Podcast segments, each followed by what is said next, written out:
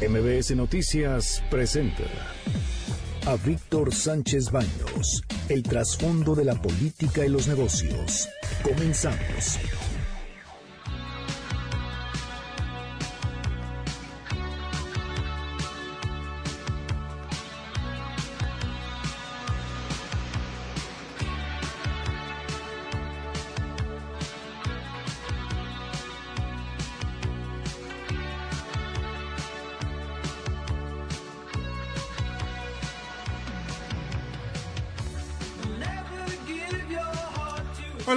¿Cómo están? Muy, muy, muy buenas noches. Los saludo con mucho afecto. Soy Víctor Sánchez Baños en MBS Radio a través de la frecuencia 102.5 de FM desde la Ciudad de México.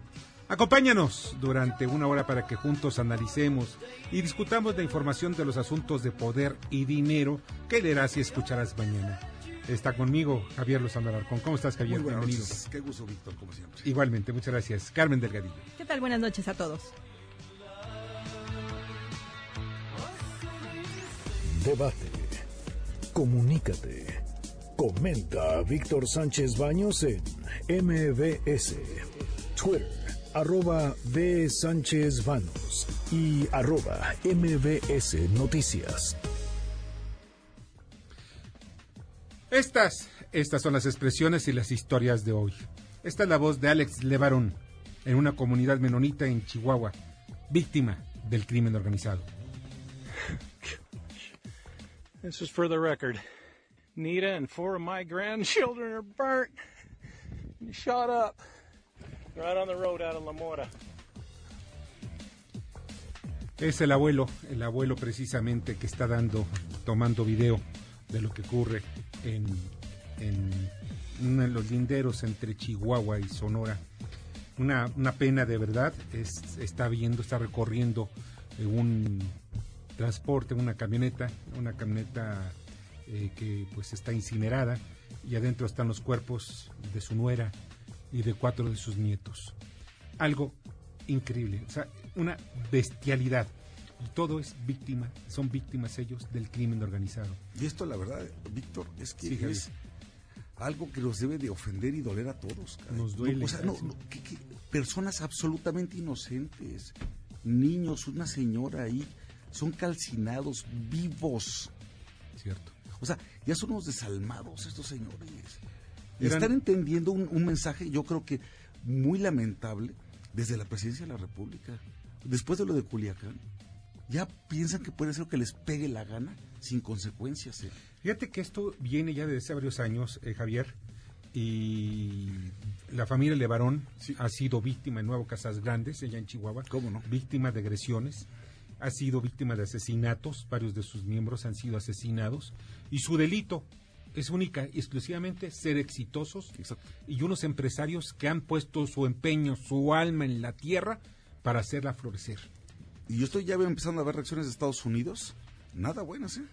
Sí, güey, porque esto sí tiene que ver también con nuestra vecindad con los Estados Unidos. Es una comunidad que tiene relación con ambos países. Y sí, ya estoy viendo a Larry Rubin ahí tuiteando. No sé si va a entrar con nosotros un poco más tarde. Pero, pues esto, yo sí pienso que esto va a hacer muchísimo ruido y con toda razón. Que se haga un gran ruido porque no podemos, no podemos ser indolentes y no podemos ser indiferentes ante una tragedia de esta naturaleza. esta naturaleza. Hay que considerar también Bernardo que Sebastián. anteriormente, y lo podemos manejar hasta un poquito ideático, se tenía respeto por la familia, se Tienes tenía razón. respeto por los individuos. Podía hacer cualquier cosa directamente con, con el que me agravia, pero su familia era otra cosa.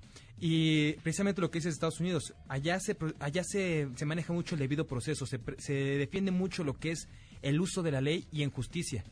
A esto es una injusticia a, a todas luces y no se puede pasar por alto y mucho y mucho como dices vamos a escuchar de esto pero vamos a ver que esto va a tener consecuencias porque independientemente de las de las actitudes o cosas o acciones que tome el gobierno la gente va a empezar a tomar acciones porque al no tener unas garantías de seguridad al no tener garantía de que el gobierno va a estar protegiéndome ellos van a tomar cartas en el asunto Fíjate que aquí esto ocurrió en el rancho La Mora esta tarde, o sea, hace unas cuantas horas, en los límites entre Sonora y Chihuahua. Una mujer y sus cuatro hijos. Una mujer y sus cuatro hijos murieron. De los dos de los dos de los, sus hijos son bebés, unos pequeños que son gemelos. Eran gemelos de seis meses, seis ¿no? meses. O sea, una, es un asunto bestial. O sea, esto no debe tener, no debe quedar en la impunidad como han quedado otros asesinatos. Hace más de 20 años, por cierto, estaba yo checando información, hace más de 20 años ocurrió también otro asesinato de la misma familia. Los atacan, ¿por qué? Repito, porque han sido exitosos. La verdad sí es cierto, cuando tú llegas a las, a las comunidades menonitas, llegas a otro mundo son gente disciplinada, son gente que no trae vicios, son gente que... Exacto, sin vicios de trabajo. Y lo único que están, trabajar. Es algo, de verdad, es espantoso. Vamos a platicar con el Procurador de Justicia del Estado de, Chihuahua en unos minutos más, y pero para ver qué es lo que pasa, qué fue lo que pasó y quiénes son o qué es lo qué explicación nos pueden dar. Ahora escuchemos a Andrés Manuel López Obrador. En política la indefinición suele ser funesta. Hay que tener mucha claridad para que nadie esté pensando que hay condiciones para dar un golpe de Estado. No existen condiciones. Eso es lo que digo, para que no se caiga en esa tentación. Y surge esto también porque la declaración del general es pues imprudente. Hay una actitud poco mesurada que dice hay una ideología dominante que no mayoritaria. Un lenguaje bastante, bastante conservador. Bueno, la verdad son varias cosas que hay que comentar de lo que está diciendo el presidente. Mira, primero enciendes algo que es muy importante. Desde hace, desde Luis Echeverría, yo no había escuchado de que había temor de un golpe de Estado. Nadie habla de eso en este país desde entonces. ¿Por qué? Porque no, porque no están dadas las condiciones. Ni con Luis Echeverría estaban dadas las condiciones. Hay una normalidad democrática y este señor López Obrador ganó con todas las de la ley, todos se lo reconocimos, respetamos este régimen, un gobierno, la división de poderes, en fin, no se vale que como distractor, porque para mí es solamente un distractor, claro, y además, otra vez polarizando a la sociedad, entre ahora los golpistas, ya no solamente los conservadores y los neoliberales, ahora también los golpistas, ¿eh? frente a todos los demás, los buenos de la 4T. Eso es, esto es algo inaudito que esté hablando tan irresponsablemente de algo tan delicado como sería un golpe de Estado. Y tenemos que hacer también análisis de lo que pasó la semana pasada, en la que Durazo había dicho que no había fuerza militar dentro del país superior a la, a la del gobierno. Entonces, ¿de quién está hablando que tuviera la fuerza para poder hacer un golpe de Estado? Los únicos que Durazo dice es la milicia, ¿Qué es lo que está ahí queriendo decir? ¿Cuáles son los puntos que quiere tocar? Yo pediría que fuera un poco más toro para evitar eh, especulaciones de este tipo. La verdad de las cosas es que el ejército sigue siendo leal al presidente de la República. Pero sí, fíjate, leal y disciplinado. disciplinado. Y eso es importante. Todo nuestro respeto a su valentía, a su lealtad, a su fortaleza y a sus familias. Pero lo que no se vale es que el propio presidente esté insinuando estas cosas. Sí. Fíjate que ya está en la línea telefónica y sobre otro de los temas que también tocó en la mañanera eh, el López Obrador, está en línea telefónica Felipe Calderón y Hinojosa, expresidente de la República. Felipe, ¿cómo estás? Muy buenas noches. ¿Qué tal? Muy buenas noches, muy bien, gracias. Aquí está uno de tus amigos y colaboradores aquí de, como co-conductor, Javier Mucha honra, querido presidente, muy buenas noches. muy bien, bueno, pues está bien. Cuidado con él nada más. sí, ¿verdad? sí.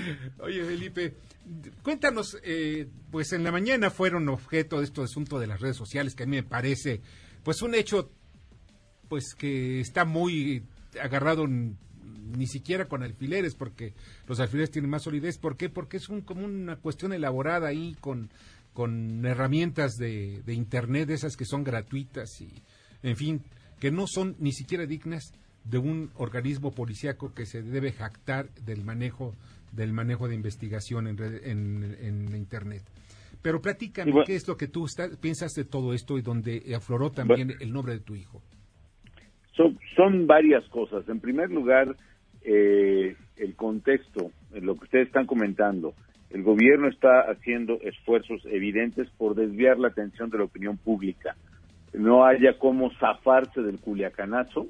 Ha sido un golpe brutal, desde luego para el Estado mexicano, la manera tan garrafal en que se manejó este operativo pero también hay dudas que quedan en el aire y que la prensa ha formulado y no se han respondido. Por ejemplo, ¿qué pasa con un secretario? ¿Dónde está la responsabilidad política de un secretario como Durazo, que un día afirma que el ejército fue emboscado en un patrullaje y otro día afirma que había una orden de aprehensión y otro día afirma que había más bien una petición de extradición? ¿Y quién nos dieron con lujo de detalle el video donde se ve como Ovidio, la persona que estaban buscando, Ovidio Guzmán, habla con sus hermanos o sus colaboradores eh, pidiendo que cesen sus hostilidades, pero no nos dieron ninguna grabación, ningún video en el en el momento en que alguien del gobierno, que yo imagino que es el propio Durazo, está negociando con el cártel eh, eh, de los Guzmán, con el cártel del Pacífico. ¿Qué negociaron? ¿En qué términos negociaron? ¿Bajo qué condiciones se libraba esta persona?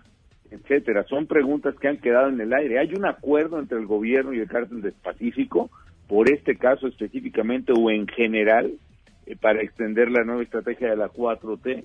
Eh, y eso, esa cortina de humo que se lanza eh, todos los días, el sábado fue con el tema del golpe de Estado que ya comentaban ustedes, hoy fue con esto, es simplemente para distraer opinión pública.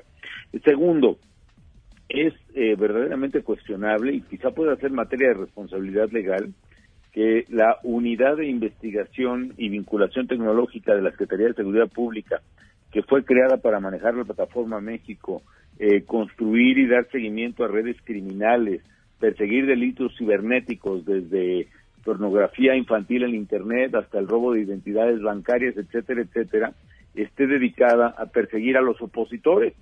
Hace unas horas la noticia que, que escalofriante es que varias familias mormonas fueron emboscadas en la Sierra Madre Occidental entre Sonora y Chihuahua. Al parecer una de ellas con cuatro niños a bordo de un vehículo fueron incinerados, fueron quemados, y, mientras los aparatos de investigación de seguridad del Estado persiguiendo voces críticas del gobierno. Tercero, el, el presidente y su equipo hizo una infame, es decir, una calumnia sobre mi hijo. No es cierto que mi hijo sea el tumbaburro, eso ya quedaba claro en el curso del día, pero se hizo desde la presidencia de la República no es cierto que mi hijo esté vinculado a estas cuentas y tampoco es cierto que esté manejando bots. Lo que sí es cierto y que no lo dijo el presidente ni tampoco el funcionario que llevó a la rueda de prensa es que la campaña de linchamiento cibernético, linchamiento mediático que sufrieron los periodistas el fin de semana con los hashtags prensa prostituida, prensa sicaria, prensa corrupta, fue hecha por eh, cuentas afines al gobierno de la República y de las 28 mil que participaron, 7.200 eran bots, eran cuentas falsas.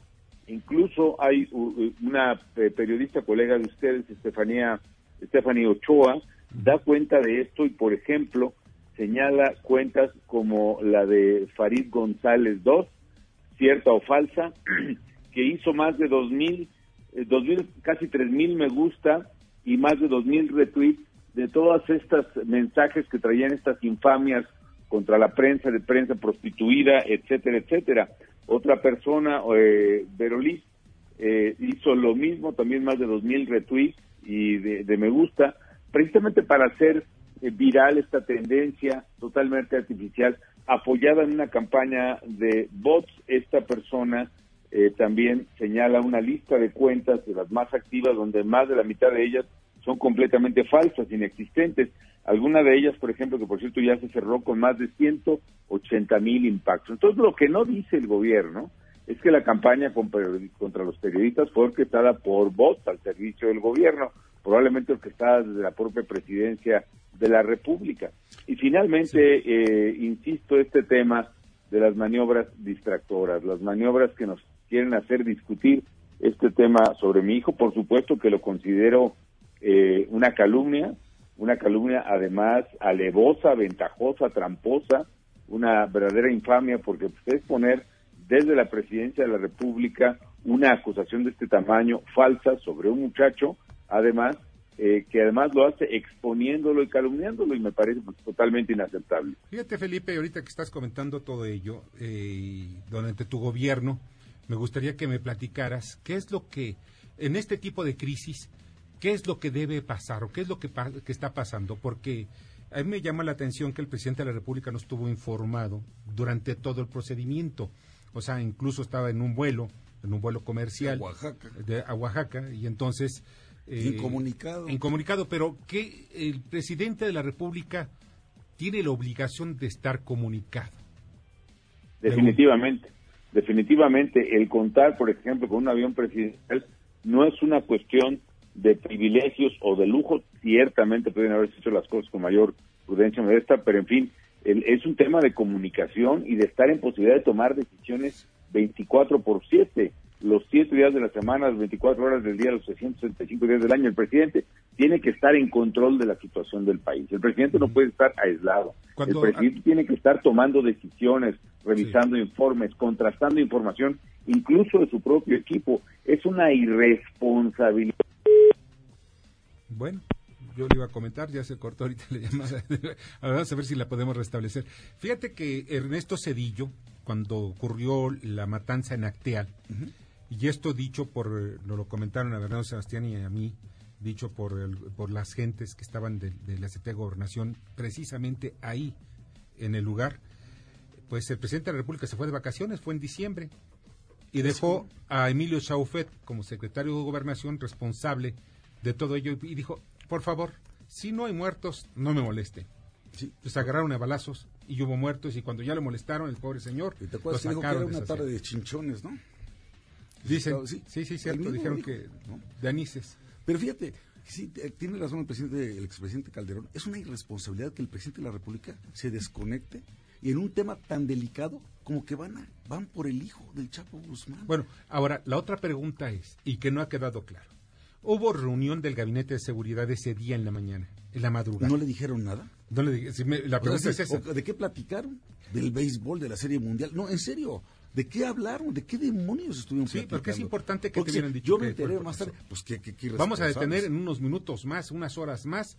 ¿Por qué? Porque si no tiene confianza en el presidente de la República, las Fuerzas Armadas que Por se favor, entonces sí. Bueno, y este la otra responsabilidad, ¿eh? Dar a conocer el nombre del coronel que estuvo al frente del operativo eso también es igual de irresponsable que lo que hizo hoy con el, con el hijo del presidente Calderón. ¿eh? No se vale que estés jugando así con los nombres de las personas, porque cualquier loco está dispuesto de veras a, tomar alguna acción. Sí, y eso es muy, muy arriesgado. Ya está eh, otra vez en línea telefónica Felipe Calderón. Felipe, te Perdón, no sé dónde nos quedamos. Oye, yo agarré monte. sí, no, este ya agarraste para el monte. Estaba diciendo, presidente, que, que, era irresponsable absolutamente que un presidente de la República no estuviera conectado, comunicado, informado de lo que en estaba esos pasando. Momentos, sí. Además ha pasado, tengo la impresión de que ha pasado ya varias veces. Eh, me viene a la memoria un día que el presidente dijo que había estado en Chiapas y, Campeche y que pues se trató de comunicar con él el presidente Donald Trump, pero que no pudo porque no había buena señal comunicarse con él. Y lo cual hizo que transcurriera todo el día y curiosamente a los pocos días vino la amenaza de Trump sobre la imposición de aranceles arbitrarias que en lugar de ser defendido en términos comerciales se permitió que trasladara, que penetrara la política migratoria de Estados Unidos en el terreno que debió haber sido estrictamente comercial. Bueno, mi reflexión es esta. Si el presidente de México se hubiera comunicado con el presidente de Estados Unidos, probablemente no hubiera llegado la crisis a ser materializada en los tweets del presidente Trump. Me refiero a que estas incomunicaciones generan daños al país.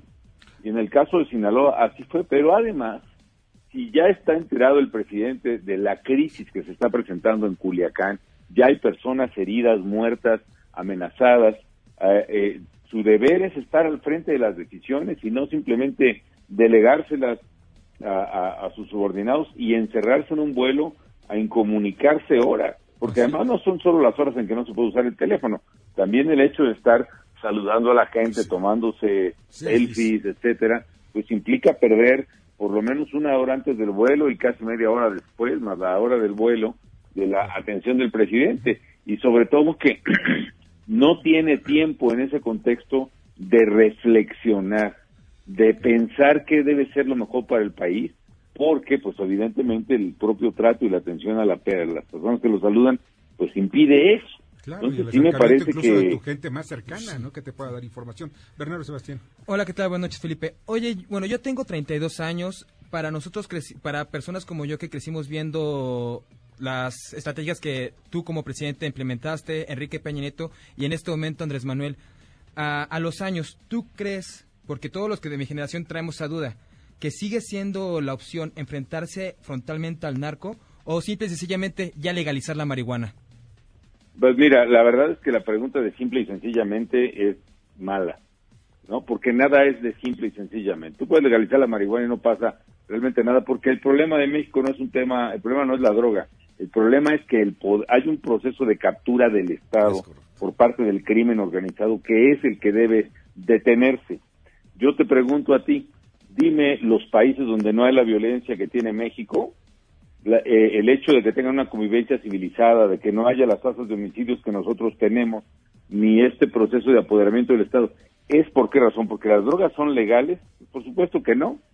No lo son en Europa, no lo son en los países asiáticos, no lo son en, una buena parte de los Estados Unidos, no lo son en Canadá, no lo son en muchas partes. Entonces, ¿por qué razón no hay asesinatos? Hay una trampa en tu pregunta, que sé que es la que ha dado tu generación, que hace pensar que la legalización es la solución. Yo no me opongo, por cierto, a ese debate, por mí que se dé y por mí que cada quien asuma su responsabilidad de los hijos. Pero el problema que tiene México es que no es un Estado de Derecho. El problema que tiene México es que no tiene un, el Estado instituciones capaces de aplicar y hacer valer la ley y eso genera una descomposición que genera la violencia. La violencia no se genera porque el Estado esté eh, actuando en contra de los criminales. La violencia se genera porque hay una disputa territorial sobre México para el control de amplias partes del territorio nacional por parte de los criminales y eso es independiente de la acción del Estado. Y por último te diría, a mí la verdad no me confundo con las estrategias ni de Peña ni de López Obrador. Ya se cortó otra vez. y estaba bueno.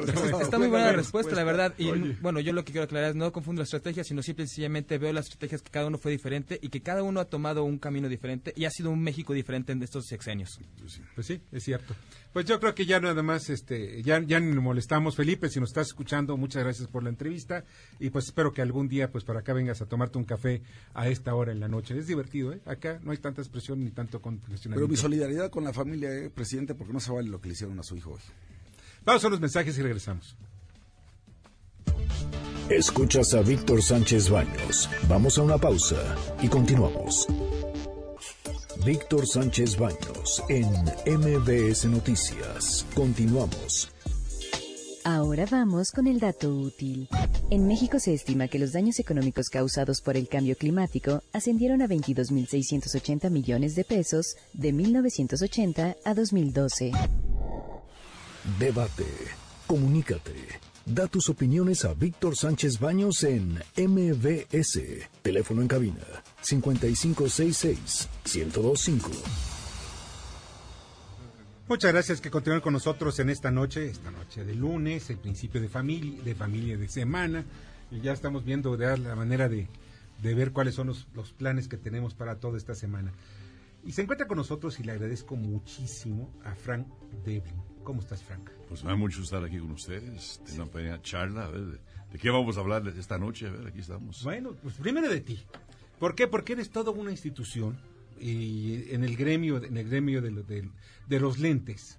No sé si llamarlo oftalmología, pero de los lentes. Optometría, óptica, estamos metidos en todos. En todo esto. Estamos cumpliendo 83 años el grupo Devlin, algo hemos hecho bien, comenzando en la sala de la calle Anáhuac, que decía Juárez, Chihuahua, padre americano, madre mexicana, y aquí estamos Estoy escribiendo un libro sobre eso, de un empresario como el más chico va a ser el más grande de Latinoamérica. ¿Qué hicimos? Atendimos bien a la gente, ¿verdad? Que eso es básico en todo, ¿verdad? Y por estamos donde estamos. Esa es la clave del éxito. Por eso estamos top of mind, ¿verdad? Sí. La clave del éxito es atender las necesidades de la gente. Así es. Porque si no, pues, ¿qué ofreces? Pues tienes toda la razón, pues ya lo has, lo has estudiado, lo has visto y tienes toda la razón. Pero en el caso de nosotros, negocio de familia, mi padre, mi madre, mi mamá trabajó hasta la edad de 92 años en su propia óptica, atención personalizada. Y nosotros, yo con mi papá, mi papá murió cuando tenía 22 años, pero ya habíamos comenzado la cadena, ya tenemos ah, siete ópticas, yo le iba a poner cinco de esas y ya estamos con más de mil, ¿verdad? más de mil ópticas en México y en qué otras partes? Centroamérica. En Centroamérica. Pero mil zonas de México, ¿verdad? O sea, mira, eh, hace rato cuando yo le pregunté a Frank, oye Frank, ¿cómo te presento? Dice, pues como Frank. Pues claro, soy Frank nada más. si quieres mencionar a Devlin, que soy el que vendo lentes también, pues no hay nada de problema, ya, cara. Fíjate que hay varias cosas que, que entre otras de las actividades que tú tienes, pues es precisamente el de los rotarios. Eres, uno de los principales, eh, voy a llamarle promotores de los Rotarios. Platícame un poquito de su, tu actividad rotaria. Pues algo tiene Rotary. Fíjate, cuando tomas en cuenta, Víctor, que somos 30 y casi 36 mil clubes de 200 países, el único club que ha crecido a nivel mundial. Pero aquí en México hay muchos clubes, no sé si te acuerdas que había 20, 30, Cámara Junior, estaba Optimista, Optimistas, ya no existen. Rotary sigue creciendo. Son más bien clubes más chicos, son de 25 o 30 personas, hay unos más grandes, unos más chicos. Pero es un club de servicio, un club de servicio que usa cómo ayudar a la comunidad donde se encuentran, cómo ayudar a la región y cuando digo, cuando estamos, que estamos creciendo, la forma que estamos creciendo, algo hemos hecho bien. Cuando veo yo un millón de sillas de ruedas que hemos entregado, veo que estamos erradicando poliomielitis a nivel mundial, que fue un mexicano, Carlos Canseco, fue el presidente mundial, yo era su secretario, soy el segundo mexicano para ocupar la presidencia mundial de estos 36 mil clubes y otros 30 mil clubes de jóvenes que se llaman Rotarac, que son los de 18 a 30, los de Interac que son de 13 a, 17 a 18 años. Pues algo tenemos, estamos creciendo porque somos un club, ah, lo puedo mencionar de muchas maneras, pero somos parte, no somos los únicos, pero somos parte de la reserva moral de la sociedad. Y esto es algo que, Es buen que nombre. tiene es- Rotary. Es buen nombre, Reserva Moral de la Sociedad. Parte, parte importante, ¿verdad? Y reconocidos por las personas que ni son rotarios tampoco, pero algo, porque es que Bill Gates duplica todo el dinero que damos para erradicar la poliomielitis para confianza. Y es lo mismo cuando veo de otras tantas obras a nivel mundial, porque me toca viajar por todo el mundo y vemos que algo tenemos. Claro, Bernardo Sebastián. Bueno, hola, ¿qué tal? Buenas noches, Frank. Quiero Sebastián, ¿cómo estás? Básicamente tienen varios proyectos, como lo estás comentando, en los que hacen servicio social y apoyan a muchas, a muchas comunidades.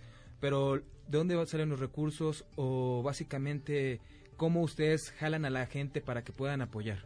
Mira, tenemos la Fundación Rotaria, donde las personas dan dinero personalmente, porque saben que va a ayudar a la gente, por la transparencia.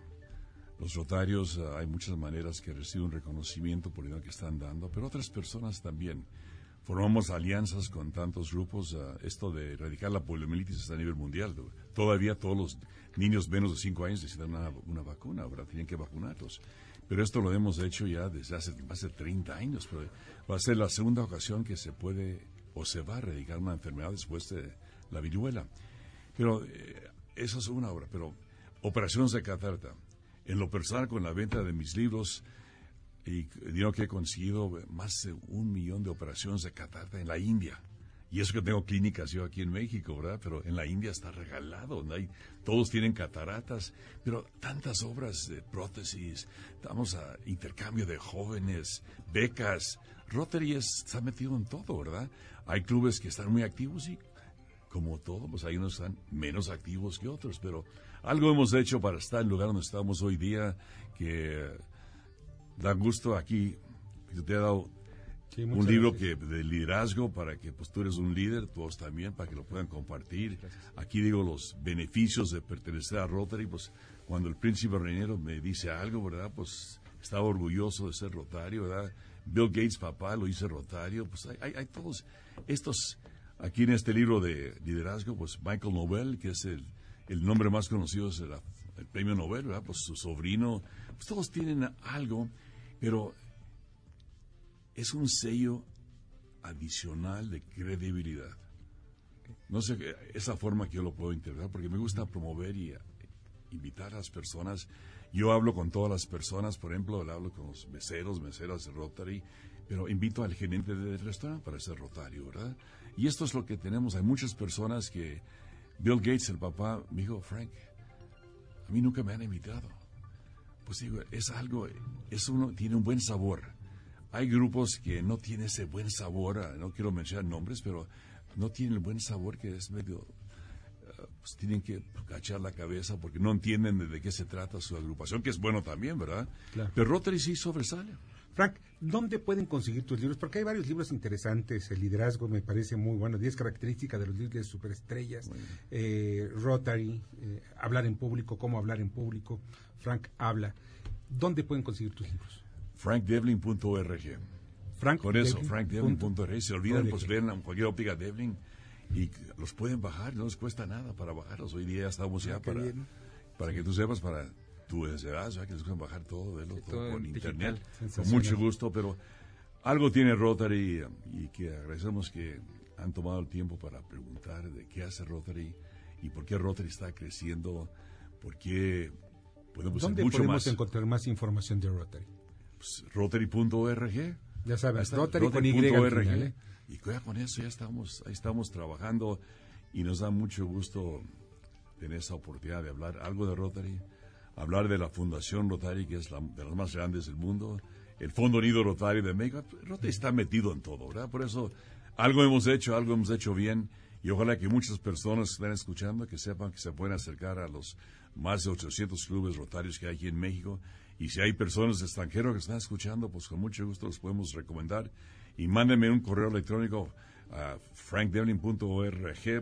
Ahí me van a encontrar todos mis datos y con gusto les ponemos en contacto con los rotarios. Sensacional. Oye, siempre, siempre todo lo que sea para bien de la sociedad. ¿Cómo no? Bienvenido. Muchas felicidades. Pues me ha dado mucho gusto estar ahí con ustedes. Felicitaciones y quiero verte como rotario también para que se hagan unas pláticas también.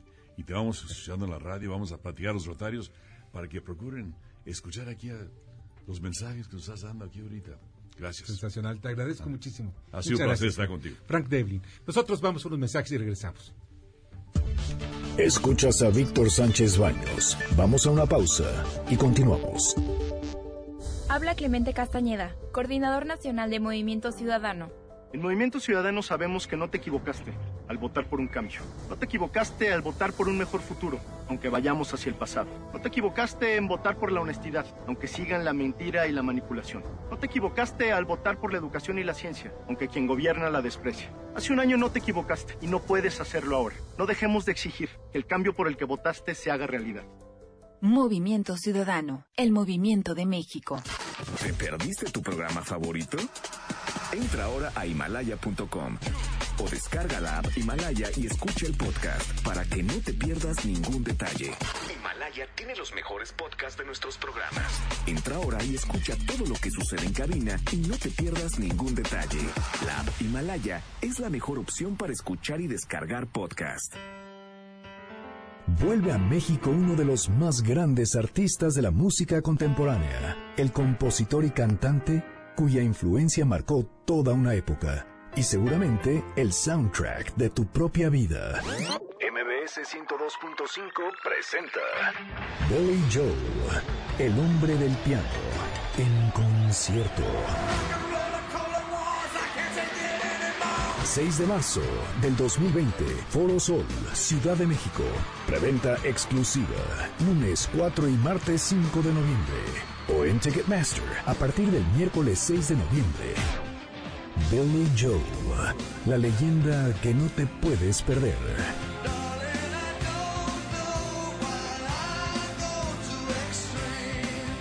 MBS 102.5. En la música estamos contigo. ¿Sabías que evaluar los programas sociales contribuye a la mejora de la política social? El Coneval es un organismo autónomo que realiza y coordina la evaluación de los programas sociales y mide la pobreza. La información que genera el Coneval se entrega a las secretarías de Estado y al Congreso, los responsables de mejorar la política social. Esto es la cultura de la evaluación. La información del Coneval es pública y está disponible en www.coneval.org.mx. Lo que se mide se puede mejorar. Coneval. Pide tu deseo y estrena todo lo que quieras esta Navidad. Encuentra ropa, zapatos, bolsas y mucho más en Liverpool con hasta 20% de descuento en monedero electrónico y empieza a pagar en febrero. Válido al 30 de noviembre, CAT 69.68%. Consulta restricciones en tienda. En todo lugar y en todo momento, Liverpool es parte de mi vida.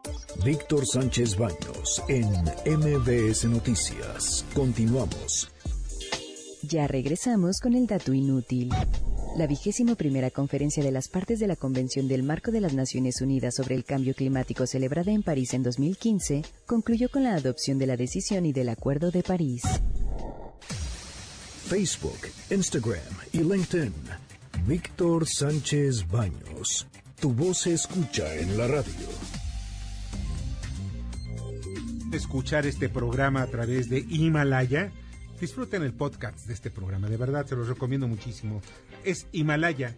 Es la app más increíble de podcasts a nivel mundial que ya está en México y tiene todos nuestros episodios en exclusiva. Disfruta cuando quieras, a la hora que quieras, los, de todos nuestros episodios en Himalaya.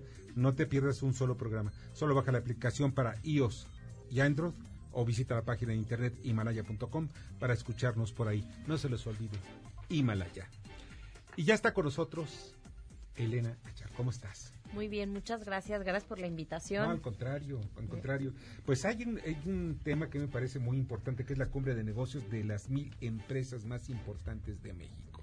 Pues fíjate que sí, en este caso pues te agradezco mucho que nos invites. Eh, eh, la revista Mundo Ejecutivo, junto con Gene Group, estamos haciendo una rueda de negocios. ¿Qué significa? Pues en estos momentos la economía mexicana está sufriendo una parálisis y lo que queremos es apostarle a México en este sentido.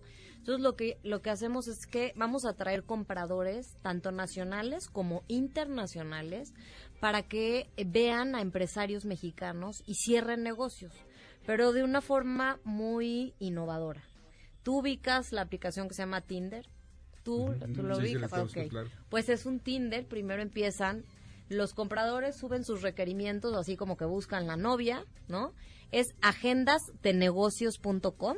Entonces los compradores de hoteles, restaurantes, aerolíneas, cruceros, ¿no? Suben, necesitan, en este caso nos están subiendo aguacate, de verdad, en serio, este, les digo, todo el sector pesquero, están pidiendo muebles, o sea, es transversal, vamos a decir, este, es tecnologías de la información, etcétera. Y por el otro lado, pues vienen compradores como HB, Central Market, que están buscando proveeduría mexicana. O sea, todos pensamos que nadie voltea a ver a Claro, México claro y sí. todos están volteando a ver a México. Y por el otro lado, se suben los proveedores. Entonces suben sus productos, ellos pueden incluso subir imágenes de sus productos, etcétera. Y ahí qué pasa, se hace el match, justo, ¿no? Y lo que y sale le- a un comprador le sale una lista de proveeduría mexicana, porque ahorita en estos momentos Gene Group lo que quiere es promover a México en el mundo, apostarle a México. Y entonces queremos promover pues toda la proveeduría, incluso los artesanos se están inscribiendo, vamos a promover a los artesanos, etcétera, para que estén las artesanías mexicanas adentro de los hoteles, tanto mexicanos como internacionales. Y bueno, por el otro lado, lo que hacemos justo en la cumbre de negocios es que vamos a tener una rueda de negocios. ¿Qué significa? Ahora sí él es el speed dating, ahí es donde cierran los negocios, donde concretamos el matrimonio, ¿no? O sea, ¿eso dónde va a ser y cuándo va a ser? Exacto, es el 25 de noviembre de 7 de 7 de la mañana a 7 de la noche. Son citas de 30 minutos. Suena la campana Y vámonos. y el proveedor se tiene que mover de, de- se tiene que mover de, De mesa. mesa. El comprador se queda en su misma mesa. Son agendas previamente hechas que el proveedor escoge con quién se va a sentar. Entonces ya no es de, ay, voy a una expo a conocer. Aquí sí son tiros de puntería y van a cerrar negocios porque ya saben con quién se van a sentar. Entonces es una iniciativa de Gene Group para exclusivamente que los mexicanos hagan negocios. ¿Dónde se pueden inscribir? www.agendasdenegocios.com. Ahora, www, w. Oye, Elena, pues muchas gracias. Gracias a ti, gracias por la invitación. No, al contrario, qué bueno. Así que puedan hacer negocios. Lo importante es hacer negocios. Hay que Juntarse a hacer negocios. porque si no, no va a haber crecimiento y no va a haber empleos y vamos a estar fregados. Entonces, a ver, no hay recetas mágicas. Lo que está diciendo Elena es la neta del planeta. Así hay que hacer las cosas. Generar inversiones y eso se genera con confianza, con certidumbre jurídica, con Estado de Derecho, lo que decía un- hace un momento el presidente Calderón. Así tienen que ser las cosas. Hay que encontrar y hay que siempre hacer el match, como estabas Así diciendo. es. Y la oferta la Vendedores, demanda, compradores. Así está. Porque y ahí está el consumidor también. ¿Y eso es lo importante? Vienen compradores de China, de, de- de España, de Panamá, de Latinoamérica, de Estados Unidos y todos están buscando proveedores mexicanos. Entonces, a ver, empresarios mexicanos, todos los están buscando, inscríbanse. Además, Órale. a diversificar, no solamente ver a Estados. Unidos, hay que ver el resto Hay que del mundo. diversificar mundo. Hay un mundo más grande que Estados Por Unidos. supuesto. Claro. Sí. que estas, que estas, estas relaciones de negocios son justas. No estamos viendo que alguien esté malbaratando su producto o que le estén haciendo manita de puerco para que venda, sino que es una cuestión justa y en la que ellos están generando ganancias, ni siquiera es por una necesidad, sino por ganancias. De hecho, ellos se están inscribiendo por voluntad porque de verdad están buscando proveeduría mexicana. Excelente. Elena, muchas gracias. Gracias a ustedes. Pásala muy bien. Elena Char, directora de Asuntos Públicos de Talentia MX. Y pues vamos con Jorge Gordillo. Gracias, Víctor. Buenas noches. Aquí mis comentarios del día de hoy. Los mercados financieros inician la semana mixtos, con una bolsa eh, de valores subiendo y una, un peso en depreciación. Esto a pesar de que iniciamos semanas muy optimistas por el tema de negociación comercial entre China y Estados Unidos. El fin de semana el secretario de Comercio, Wilbur Ross, dijo que hay unas condiciones muy fuertes y muy buenas para lograr una negociación en las siguientes semanas, que están por firmar algo eh, pronto, que lo que les gustaría que fuera en la sede en Estados Unidos. Y esto, bueno, ha, ha gustado en los mercados eh, a favor de que las cosas pues salga la primera fase que tanto han anunciado, ¿no? Pero por el otro lado, también el mercado también ha empezado a asimilar los eh, lo que ha dicho la Reserva Federal desde el, al finalizar la semana y sus integrantes dentro de la misma, ¿no? Ellos han dicho que buscan una pausa en el ciclo de baja de tasas de interés por varios meses, quieren revisar qué tanto ha logrado estos tres recortes de tasas en la economía y en, y el sector financiero y bueno, y el mercado ha poco a poco incorporado estos estos comentarios, los empieza a incorporar en sus expectativas. Ya vemos hoy con probabilidad menor a 20% que le da hoy el mercado de que haya otro eh, recorte de tasas en diciembre. Y bueno, esto ha jugado un poco en contra con la euforia que de, de inicio de semana sobre la posibilidad de un de una firma de, de entre Estados Unidos y China. Entonces vamos a ver quién domina más, el efecto que domine más es el efecto que va a dar eh, resultado en los mercados financieros de la semana. Estaremos muy atentos a la evolución de este tema de que mucho interés le da al mercado y por supuesto qué tan cerca estará Estados Unidos, el Congreso de Estados Unidos, de ratificar el TEMEC también para este mes. Buenas noches. Escuchas a Víctor Sánchez Baños. Vamos a una pausa y continuamos.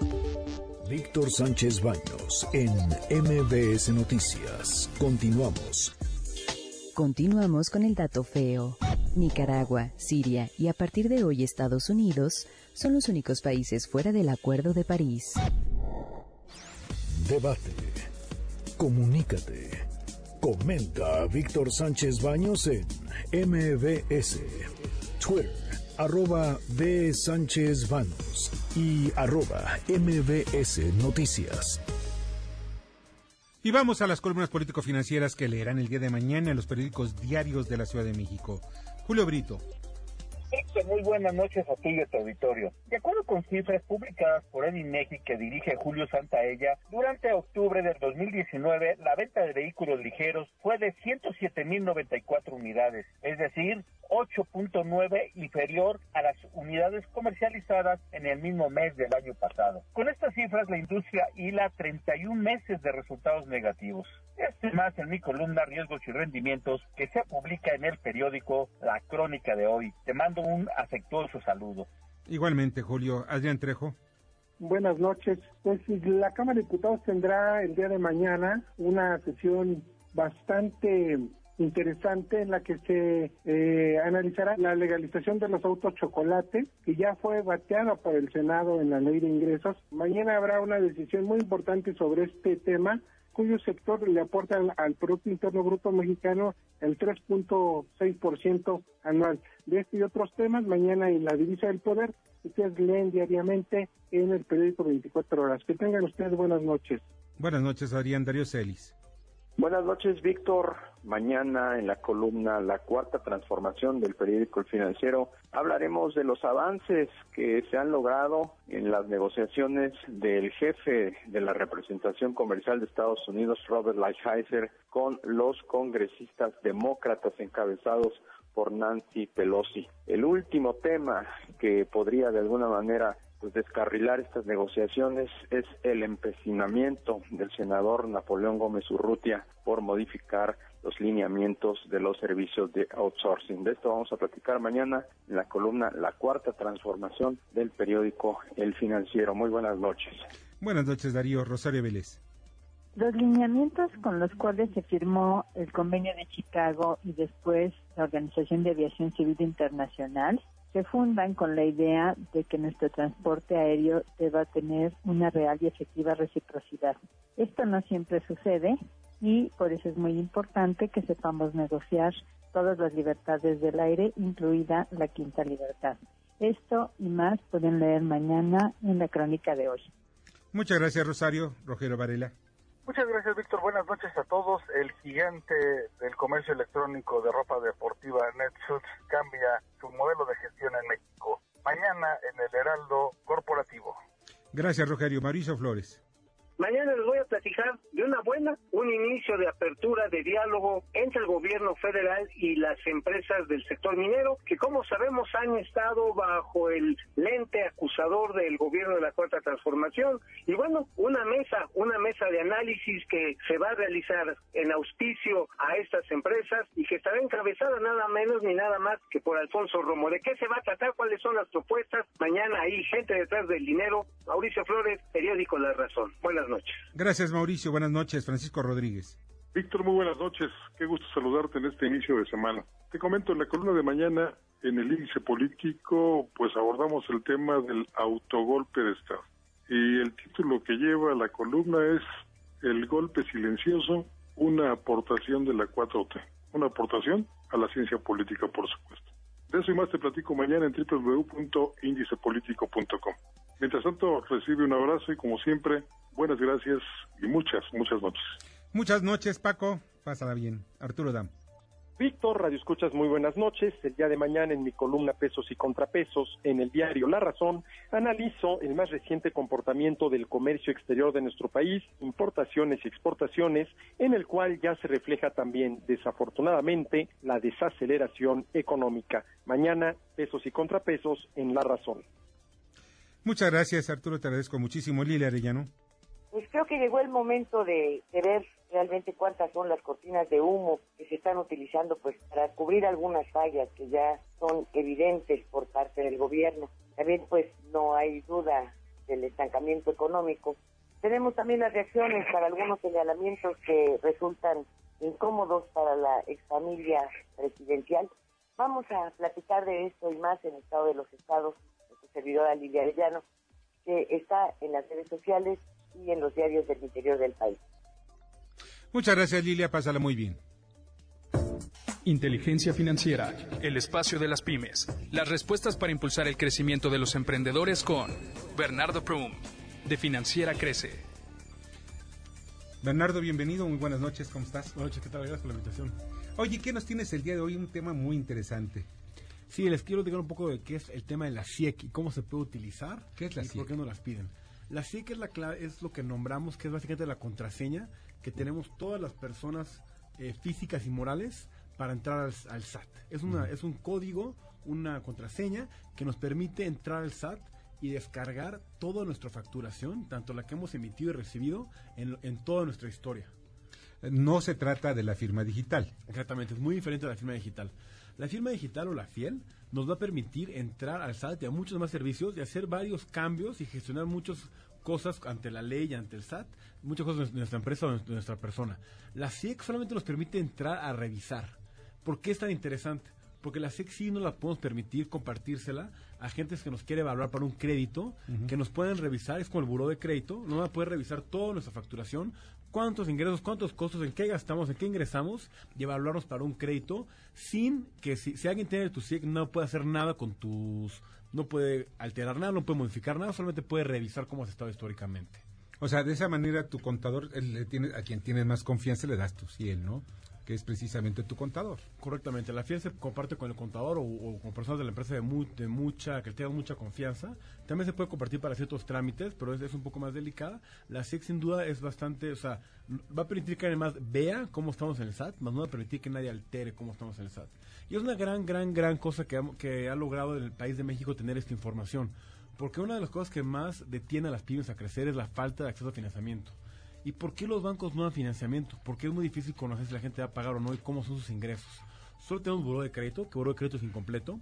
Y ahora con esta herramienta de la CIEC podemos ver todos los ingresos que tienen todas las pymes y las personas físicas y morales. Entonces podemos conocer mucho más de las personas y saber si les vamos a dar crédito. Ahora, ¿cuál es el otro, eh, qué diferencia hay entre la fiel y la firma digital? Bueno, eh, eh, básicamente lo mismo, o sea, la, la- la fiel es solamente el nombre, las siglas resumidas que le dicen a la, a la firma, a la, o sea, la fiel es lo mismo que firma electrónica, Ajá. eso es lo que es la fiel. Y la, la CIEC, que es la firma ante el SAT, la Sí. diferencia es que con la fiel sí puedes modificar muchas cosas y con la CIEC solo vas a poder leer la información que tienes. Ah, pues eso es fundamental. Oye, esa información, ¿dónde la puedo obtener? Todos, todos, todos podemos sacar nuestra CIEC. Si tenemos nuestra fiel, podemos entrar a cualquier portal en línea y extraer nuestra CIEC. O si somos, o podemos ir a cualquiera de las dependencias del SAT y con nuestra fiel o con nuestros documentos podemos pedir que nos den la CIEC. ¿En alguna página de internet más información que tenga? Sin duda, en, en- en el SAT, podemos entrar al SAT y ahí podemos cargar la CIEC. Y para tramitar cualquier tipo de un préstamo, en empresas como lo que es Crece, usamos la CIEC para poder de manera muy rápida, en 24 horas, poder emitir y aprobar un crédito. Ah, pues sensacional. Crece.com. Con Z. Con Z. Correcto. No se les olvida, crececonz.com. Bernardo, te agradezco mucho que hayas estado con nosotros. A usted muchísimas gracias. Muy buenas noches. Inteligencia financiera presentada por Crece. Recuerda, Crece se escribe con Z.